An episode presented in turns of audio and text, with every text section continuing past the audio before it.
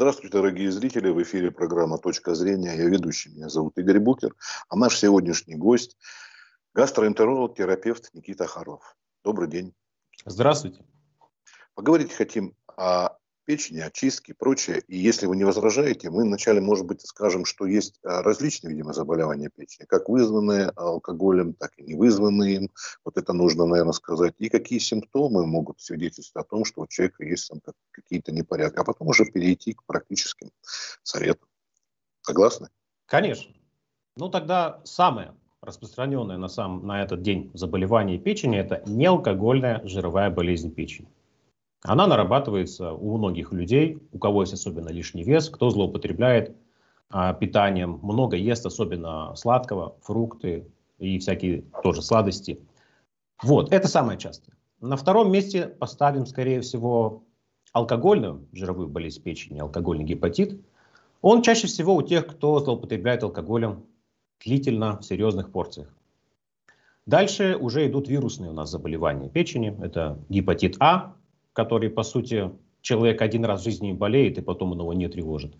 И, конечно же, все остальные виды вирусных гепатитов В, С, Д, Е, которые довольно-таки тяжело лечатся, но все-таки лечатся. И каждый год гепатология делает в этом плане огромные шаги. То есть гепатит Б, гепатит С, в принципе, уже можно вылечить а, тем лечением, которое сейчас есть. Это самые основные заболевания печени, которые, в принципе, встречаются. Ну, еще можно сюда отнести, конечно же, болезнь э, и печени, и желчных протоков, и желчного пузыря, потому что это все-таки единая система. И у многих людей наряду с образованием вот этой неалкогольной жировой болезни печени, когда печень пропитана жиром, у них также еще и образуются камушки. Камушки в желчном пузыре или в протоках. Похоже, что из основных заболеваний печени. Я назвал вам все, с которыми имею дело в своей повседневной практике. Ну, а что может свидетельствовать? Понятно, что нужно обратиться к медикам, чтобы определили, да, что там за проблема. Но какие-то вот симптомчики, чтобы человек подумал, а, это, скорее всего, что-то не так. Да, конечно. Значит, самый первый симптом, который у вас может возникнуть, и вы его ощутите на себе, это боль в правом подреберье. Она может быть пульсирующая, такая раздирающая, отдавать может а, в спину. Это означает, что капсула печени напряжена, либо это означает, что в желчном пузыре уже находится либо взвесь, либо камешки, которые не могут пройти дальше. Следующий признак возьмем такой, как если мы э, будем печень трогать, пальпировать, это пациент может и сам сделать, то она будет опять-таки выступать ниже правого вот этого реберного края, и она будет при пальпации, легко почти подавили, уже будет больно. То есть в норме она не должна болеть там никак. А если удавите, значит один из симптомов. Следующий признак того, что с печенью что-то не так, это, конечно же, может измениться цвет кала. Если с печенью какая-то проблема, то кал может стать белого, ну, практически такого бесцветного цвета, если так можно сказать. Это означает, что есть застой, застой в печени, застой в желчном пузыре, который не дает желчи выйти, а когда желчь выходит, она окрашивает каловые массы в нужный нам цвет. Следующий признак того, что с печенью не все в порядке, это желтуха. То есть могут, во-первых, пожелтеть белки глаз, это сразу будет видно самый первый признак. Потом немножко желтеют еще а, ладони, и, в принципе, вся кожа тоже может желтеть. Это тоже, в принципе, в принципе признак и застоя, но и также некоторого уже разрушения печени. Дальше из таких признаков серьезных мы можем отнести, конечно же, лихорадку. Если это далеко зашедший процесс, у человека поднимается температура, наблюдается мощная интоксикация. И тут дифференцировать можно только проведя ну, настоящие диагностические тесты. Взять ферменты э, печени, функциональные пробы по крови, посмотреть по УЗИ, там будет все видно, что печень, она не в порядке. Из таких еще распространенных признаков того, что печень перегружена, так скажем, а, своей работой, либо находится в токсическом состоянии, это высыпание на коже. Они могут быть самого разного толка, но чаще всего они э, такие точки, где-то размером в половину от однокопеечной монеты, такая еще была когда-то монетка. Вот, и они красного цвета. И редко они чешутся. Вот. Из основных э, признаков проблем с печенью, похоже, я перечислил все, с которыми... А вот на, да. коже они в каком месте именно чаще проявляются, вот эти скопичные? А чаще всего они находятся на животе, но иногда могут подниматься и выше, и даже на лицо попадать.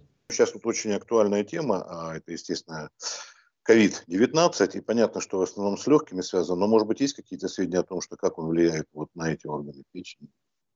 Конечно же, он влияет на них негативно, потому что, когда этот вирус приходит в организм, вся работа иммунной системы уходит на него, и она отвлекается от остальных обязанностей. Поэтому, если у человека есть какие-либо уже предшествующие заболевания печени, будь то гепатит, будь то неалкогольная или алкогольная жировая болезнь печени, или этот самый холецистит, камни желчного пузыря, то все это мгновенно обостряется. То есть оно становится хуже. И все, в принципе, тонкие места, которые у человека были, они обязательно во время этого ковида могут обостриться, если человеку не повезет. Вот так.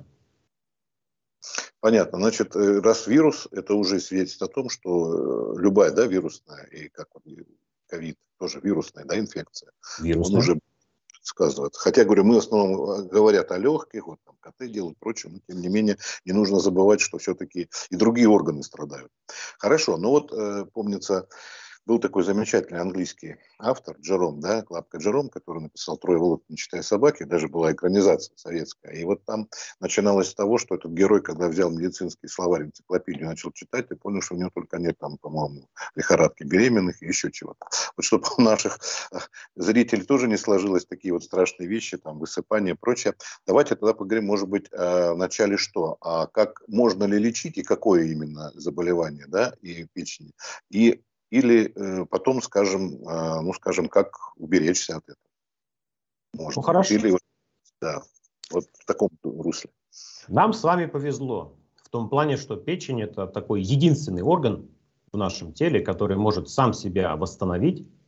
Вырастет новая печень, это значит примерно у человека за 6, 9, 12, ну максимум 2 года. На это время, время нужно печени, чтобы вырастить обратно поврежденную ткань. То есть наша задача в основном это прекратить повреждать ее, чем бы то ни было.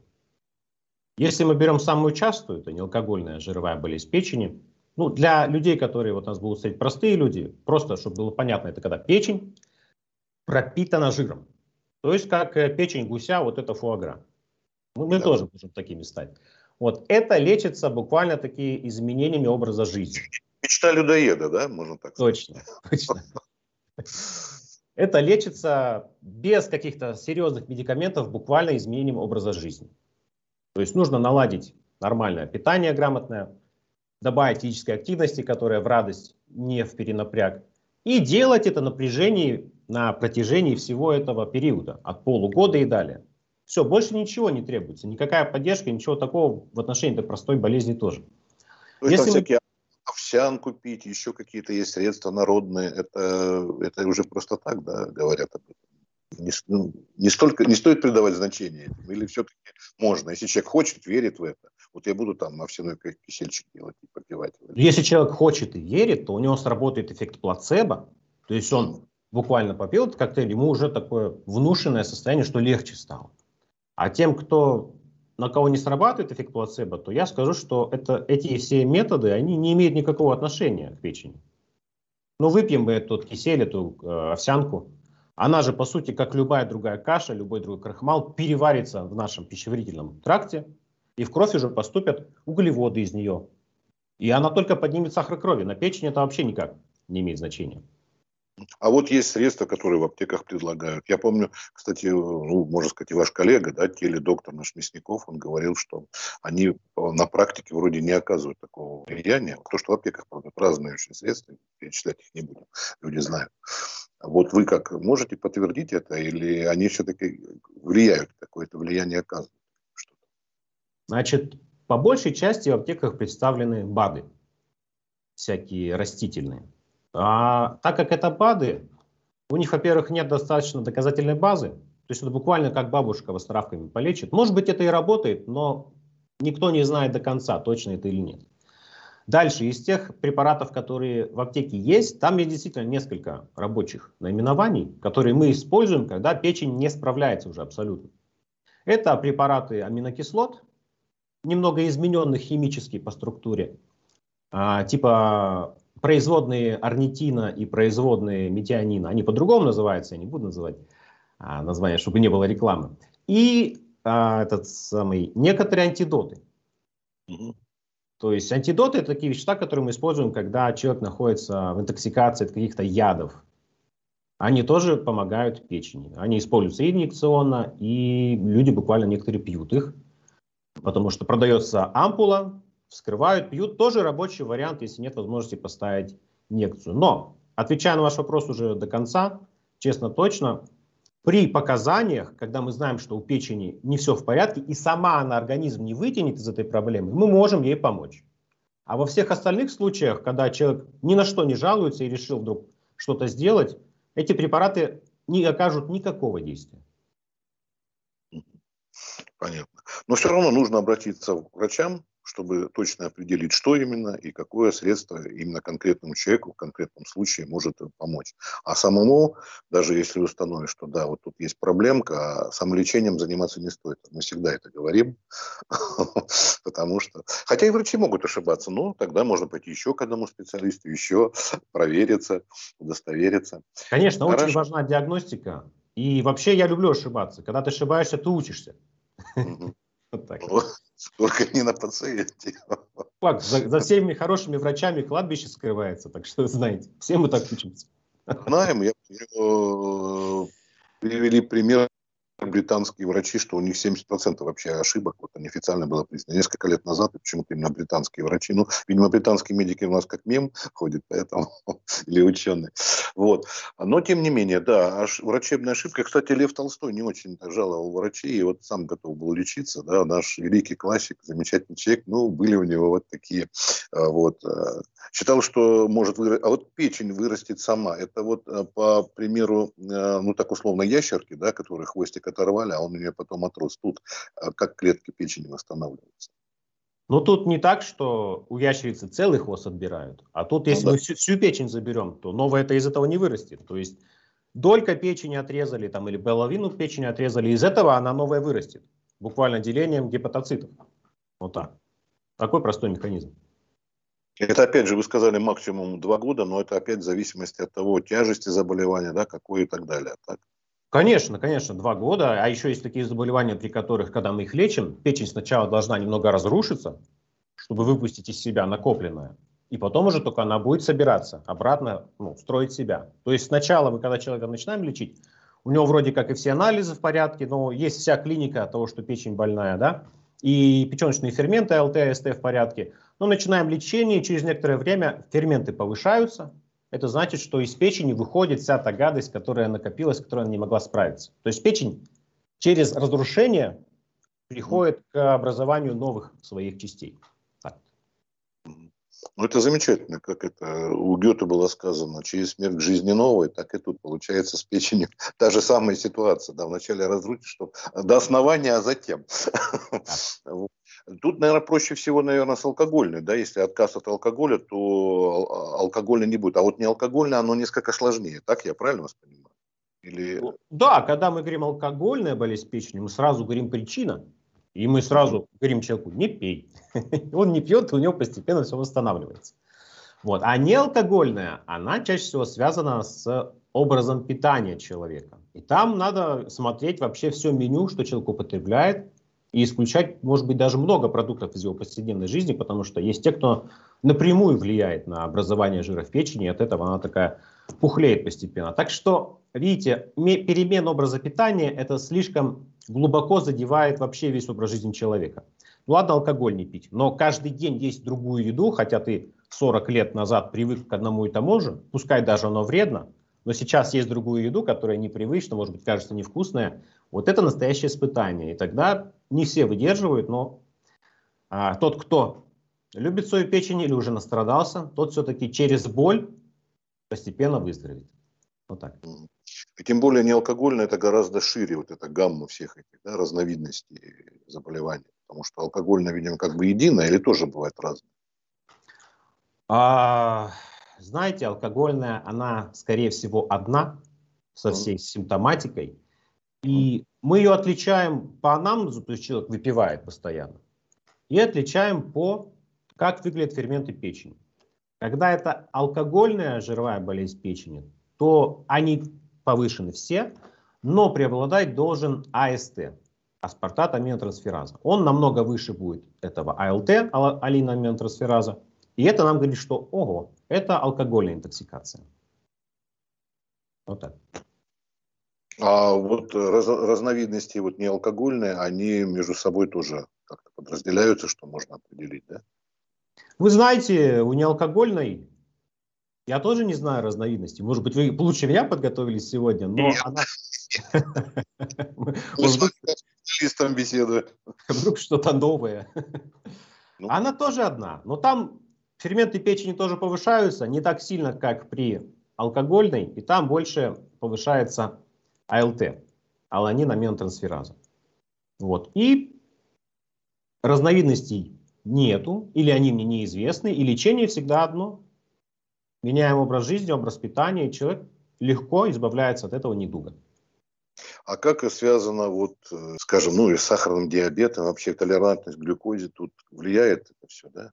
Отличный Если вопрос. Отличный вопрос.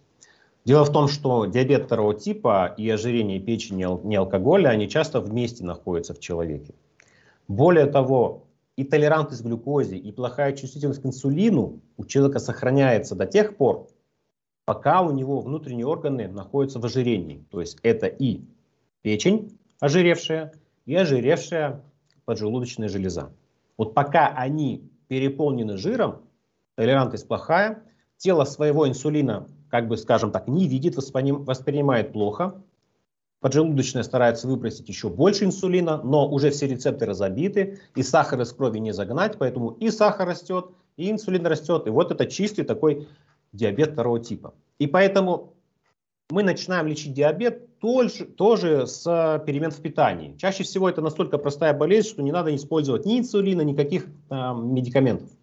И финальным этапом в лечении диабета второго типа это когда уже мы убираем с печени жир с печени и поджелудочной железы. Убирая с них жир, у них пропадает инсулинорезистентность этих органов. Они начинают нормально чувствовать инсулин, они начинают видеть, что гормоны в кровотоке все в порядке и перестают вырабатывать дополнительные.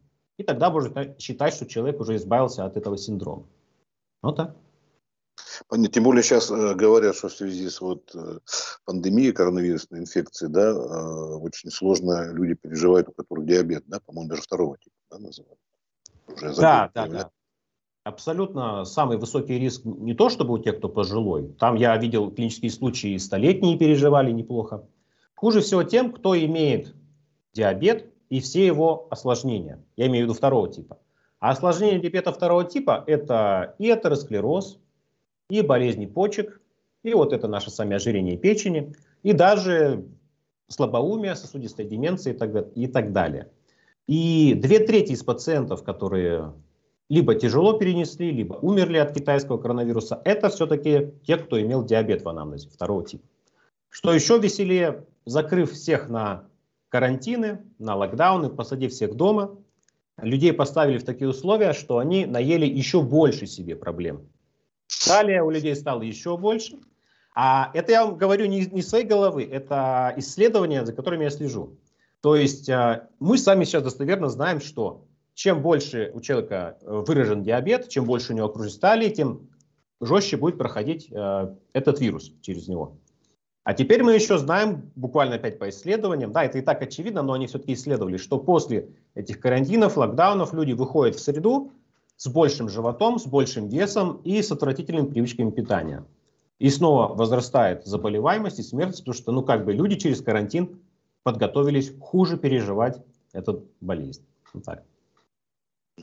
Да, тут э, еще говорили о том, что пары разводятся, которые не привыкли так много времени в четырех стенах проводить друг с другом. Вот, а тут еще оказывается, да, и проблемы со здоровьем, в общем. Вот, но что-то хорошее может быть тоже, может быть человек имеет больше возможностей, вот не встречается с друзьями, не пьет, ладно, это алкогольное, не алкогольное, а вот а, что-нибудь, ну, не знаю, как-то готовить себе стал получше, ну, наверное, тоже можно найти. Наверное, только единицы, да, так за собой следят, за своим здоровьем. Да, единицы, и, скорее всего, большую часть этих единиц я знаю, потому что как только произошла проблема с этим вирусом, как только первые вот эти звоночки произошли, только всех посадили, все в шоке, а, переживают, боятся, все начали думать о своем здоровье резко. И резко вырос поток пациентов, которые хотят профилактики, провериться хотят, э, переживут ли они это напасть и так далее. Поэтому вы вот и сказали, что-то хорошее есть. Я для себя только хорошее вижу, потому что у меня стало больше пациентов, я большим людям стал помогать. И более того, э, та моя просветительская деятельность, которую я вел за два года до, она как раз, по сути, оказалась профилактикой к тому, чтобы человек тяжело переносил этот вирус. Поэтому кто со мной давно, мои пациенты, кто меня слушает, моя аудитория, они уже были подготовлены. А те, кто вот в последний вагон решили прыгнуть, они начали обращаться на консультации. Вот, так что это плюс и для меня, и для пациентов. А вот вы говорите, что дома кто-то будет готовить.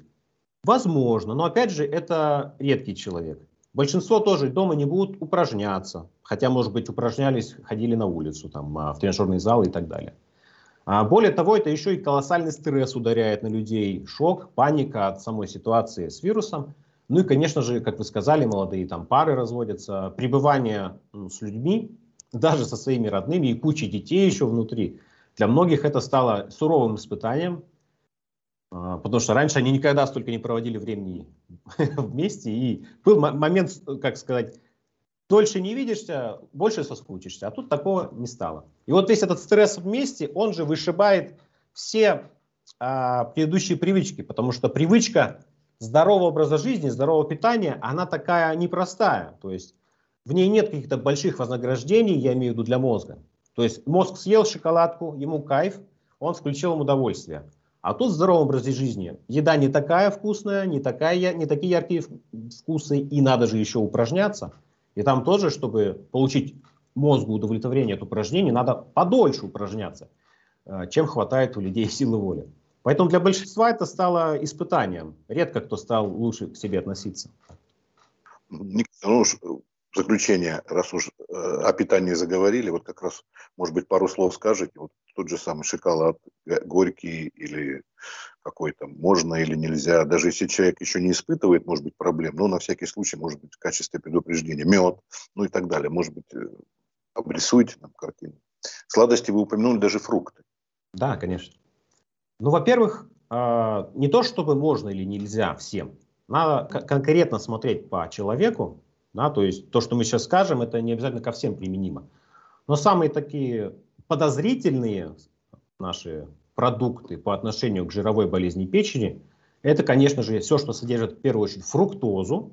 Это фруктоза, это то же самое, что глюкоза, только немного изомер другой, фруктовый сахар называется. Фруктоза, она у нее, точнее у печени ограниченный лимит дневной по переносимости фруктозы. Вот она столько-то грамм может употребить и обезвредить, грубо говоря, а все, что выше, она уже откладывает в жир.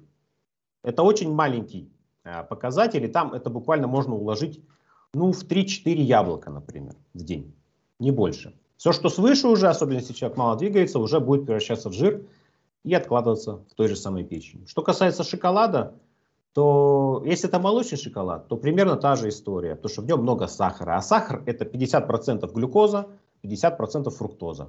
Вот.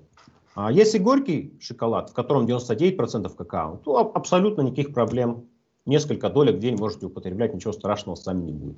Если мы возьмем мед, который вы упомянули, то мед это тот же самый сахар, просто он немного жидкий, текучий. Формула абсолютно та же самая, но в нем добавлены некоторые экстракты растений, потому что а, пчелы собирают же пыльцу. Потом некоторые минералы, немного витаминов. И, в принципе-то, и все. В основном тот же, тот же самый сахар, поэтому с ним тоже сильно заигрываться не нужно из продуктов. А, конечно, все кондитерские промышленные вот эти сладости, пирожные, торты, все, что в упаковках продается, красивое такое, это печени не на пользу. Потому что там опять добавлен либо сахар, либо глюкоза, фруктозный сироп, опять это фруктоза и так далее. А если уж хочется что-то такое, то приготовьте сами дома, своими руками, и можете использовать вместо сахара подсластители какие-нибудь. Сейчас много вариантов в порошках, которые хорошо приживаются в кулинарии и не портят свойства и качество продукта. Вот а если у человека тяга вот э, к сладкому, это что-то свидетельствует о каких-то этих проблемах? Или это уже просто ну, человек, не знаю, привычка что-то может? Ну, смотрите, опять смотря кого мы возьмем, потому что если мы возьмем человека худого такого, которого ветром мотает, то у него может быть тяга к сладкому, означает, что у него слишком сильно упал сахар крови, и надо просто вот ему поесть. Чем сильнее падает сахар крови, тем больше человеку любому хочется сладкого. Потому что в сладком опять глюкоза, мы съели ее, и это в крови нам а, дало нужное количество глюкозы. Если же человек с лишним весом, с ожирением печени, с диабетом второго типа, то, конечно же, а, вот эта тяга к сладкому может быть просто проявлением зависимости. Потому что есть такие понятия, как зависимость от пищи, зависимость от сладкого. Это все реальные вещи. Ну, примерно та же самая, как наркотическая зависимость от других а, препаратов, запрещенных и так далее. Поэтому у тех, кто а, имеет в себе такое вот свойство переедать, для них это, скорее всего, симптом, что все-таки есть зависимость. И еще это может быть симптомом инфекции. А, такой вялотекущей инфекции в кишечнике, когда там живут бактерии, которые очень хорошо размножаются на углеводах, особенно на сладком. А когда человек мало дает сладкого, они постепенно отмирают, возникает интоксикация, и токсины попадают в, в систему, касаются нервной системы, и возникает такое ощущение, что что-то мне плохо, надо бы что-нибудь перекусить. В общем, так бактерии косвенно могут управлять э, мозгом человека. Вот ну и совсем точку, если поставить, Никита, может быть, скажете, ну, курение, да, считается однозначно зло, потому что даже а, небольшое количество алкоголя уже признано врачами, а вот курение даже в малых дозах, даже вейп и все прочее, это означает вред. А вот для печени есть какой-то вред? Или тут никакой связи нет через легкие? Там? А, курение и печень? А, скорее всего, все, что вы, а, ну как, вы, получается, употребляете же никотин, никотин попадает тоже в кровоток, и там он уже обезвреживается печенью. Но никотин не токсичен для печени. Да, то есть напрямую такого прямого влияния нету табака и никотина на печень. Но есть косвенно, что те люди, которые курят, они, как правило, и меньше всего заботятся о своем здоровье. Делают те остальные все вещи, о которых мы сказали сегодня, которые предрасполагают к заболеваниям печени. Поэтому связь такая, косвенная, параллельная. А вот э, в красном вине сухом говорят, что мало содержания сахара, в отличие даже там от водки или пива, да? Ну как же, водка это чистый спирт. Там да. сахара нет совсем. Пиво, в пиве 4-5 грамм углеводов. А в красном вине там тоже 3-4. Там, конечно, сухой, да-да. Там, конечно, из всех вин, из всех вин, наверное, только белое сухое будет меньше содержать в себе сахара, чем красное сухое. Так-то правильно. Ну, хорошо тогда. Если, может быть, еще что-то я вас не спросил, мы будем заканчивать. Может быть, пожелаете, скажите нашим зрителям. Я вашим зрителям пожелаю не переживать о том, что происходит, потому что стресс убивает людей быстрее, чем какие-то там заболевания. Берегите свое здоровье и повышайте качество жизни. Все. Спасибо большое за беседу. С нами был Никита Харлов, гастроэнтеролог и терапевт. И вам Всего доброго. До новых да, встреч. Надеемся, мы еще с вами поговорим о каких-нибудь интересных вещах. Может быть, открытия новые будут. Вот вы сказали, как я готовился к этой передаче. Вот, кстати, было на прошлом месяце публикация. Ну, другой раз. Хорошо. Всего доброго. Спасибо. И вам того же. До свидания.